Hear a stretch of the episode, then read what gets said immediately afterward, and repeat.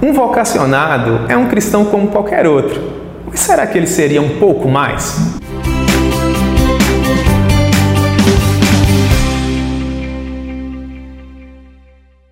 Eu sou o pastor Jamerson Lopes e gostaria de conversar um pouco com você sobre vocação.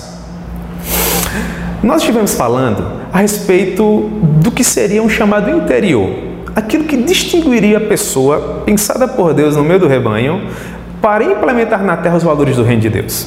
Agora, eu gostaria de tratar com vocês a respeito dos fatores que são externos, aqueles fatores que comumente são observados pela igreja e que distinguem aquelas pessoas que estão sendo ah, escolhidas por Deus para serem instrumentos na mão dele de modo a servirem através do ministério. Estes chamados, eles são chamados que ocorrem no cotidiano. É muito comum que pessoas pensem que os seus chamados, eles acontecerão sempre de uma maneira sobrenatural, de uma maneira que possua um grande aparato, como por exemplo fora o chamado do apóstolo Paulo, quando uma luz mais fulgurante que a própria luz do sol em pleno meio-dia raiou sobre ele, e ele esteve ali caindo do animal em que se encontrava montado, ouvindo uma voz poderosa que lhe falava em sua amada língua hebraica. Meus irmãos, se todos nós recebêssemos um chamado desta natureza seria maravilhoso. Eu, particularmente, gostaria também de ter recebido um chamado assim.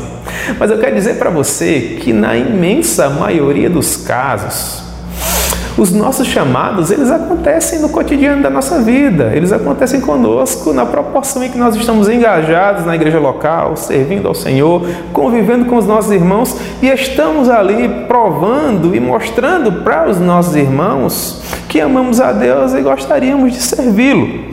Muito bem, há uma frase que é atribuída a um poderoso pensador chamado Jonathan Edwards. E ele costumava dizer assim: Nós precisamos de luz na mente mas também precisamos de fogo no coração. Com base nessa frase, eu gostaria de tratar um pouco sobre esses aspectos exteriores. Em primeiro lugar, nós precisamos de luz na mente.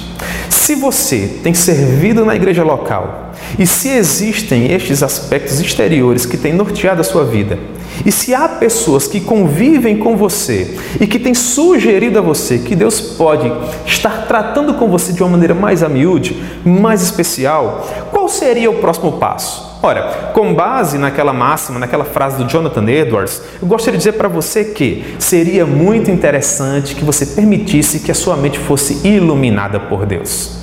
E como você pode ter a sua mente iluminada por Deus? Ora, você pode fazer isso de N maneiras, mas, sobretudo, crescendo em conhecimento na palavra. Nós precisamos crescer no conhecimento da palavra, porque nos dias atuais, salvo raras exceções, o que nós temos são púlpitos fracos. E por que os nossos púlpitos nos dias atuais são tão fracos? Porque os homens que têm ocupado estes púlpitos, eles infelizmente não estão conseguindo iluminar as suas mentes com a palavra de Deus. Portanto, se eu pudesse dar um conselho a você, que está dando seus primeiros passos, que se sente chamado e que tem ouvido dos irmãos da igreja que Deus pode se utilizar de você para um algo mais, sobretudo nos aspectos ministeriais, que você permita que Deus te faça crescer na palavra. Busque conhecimento na palavra. Até porque o nosso púlpito, outrora tão forte em gerações anteriores, nos dias atuais tem se encontrado à deriva. Se o púlpito de fato é o leme que deveria governar o mundo, hoje em dia a sensação que nós temos é de que este púlpito se encontra à deriva à procura de novos timoneiros. É óbvio que existem homens incluídos e inseridos nesta geração que são apaixonados por Deus e que têm feito a diferença. Mas eu tenho certeza absoluta que Deus também pode contar com você para fazer valer a sua vida, para fazer valer o seu chamado, para fazer valer esse desejo que você tem de servir nas mãos do Senhor. Portanto, no primeiro momento, cresça em conhecimento. Em segundo lugar, se você sente esse chamado exterior e se a igreja tem percebido este chamado em você, um próximo passo seria crescer em graça. Nós precisamos crescer em graça, porque se nós crescermos apenas em conhecimento e não crescermos em graça, nós estaremos correndo um grande risco de nos tornarmos pessoas áridas, que têm muita luz na mente, mas que têm pouco calor no coração.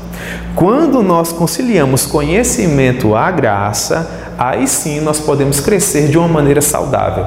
E como nós poderíamos crescer em graça? Ora, nós poderíamos crescer em graça através das chamadas práticas devocionais voltando a ter uma vida devocional, voltando a ter uma leitura diária das Sagradas Escrituras, voltando a ter um momento de oração e de comunhão com o Senhor. Porque a partir destas práticas, da leitura devocional das Escrituras, da oração diária, nós não apenas fortaleceremos o nosso homem interior, mas também estaremos sensíveis à voz do Espírito Santo de Deus, que haverá de se utilizar de nós para implantar na terra os valores do seu reino. Portanto, se você se sente chamado por Deus e se há esse aspecto exterior onde pessoas estão percebendo que há algo que Deus pode fazer através de você, procure crescer sobre esses dois aspectos. Cresça em conhecimento através da palavra de Deus e cresça em graça através das práticas devocionais. Mas para que você tenha certeza de que esses dois pilares inalienáveis estão crescendo de uma maneira equilibrada, já dizia o John Knox, procure equilibrar conhecimento e graça através de uma ponte que se chama quebrantamento. O quebrantamento, ele vai fazer com que você nunca desconheça qual o seu devido lugar. Que apenas a Deus é devida honra, que apenas a Deus é devida glória, que apenas a Deus é devido todos os louvores. Portanto, para que você não cresça demais no que diz respeito ao conhecimento e não cresça demais no que diz respeito à graça, você pode conciliar esses dois conhecimentos que são esses dois âmbitos da área de atuação cristã que são inalienáveis através dessa ponte chamada quebrantamento. A essa altura, talvez você esteja se perguntando: mas será que Deus ele pode fazer isso comigo? Eu que estou inserido nesse contexto da minha igreja local, servindo a Deus através da minha escola, da minha universidade, do meu trabalho, eu quero dizer que sim. O pastor David Harvey certa vez disse que Deus não chama burocratas para a sua obra. Deus ele chama pessoas comuns, assim como eu e você, pessoas que erram, pessoas que falham, mas que são ao mesmo tempo conclamadas, chamadas por Deus. Deus ele encurrala essas pessoas por meio das suas circunstâncias, ele treina essas pessoas por meio de provações. E quando finalmente essas pessoas, mesmo que sem perceber, acham que elas não estão crescendo, que elas não estão promovendo um conhecimento, um crescimento para a glória de Deus, elas ah, finalmente percebem, distinguem que foram sim chamadas por Deus enquanto vocacionadas para servi-lo e para a glória do nome dele. Portanto, eu espero ter ajudado você no que diz respeito a este crescimento quanto ao seu chamado e que nós possamos, né, em oportunidades futuras, continuar falando a respeito do que seria um verdadeiro vocacionado e como nós poderemos continuar crescendo para a glória do nome de Deus. Até lá, Deus abençoe.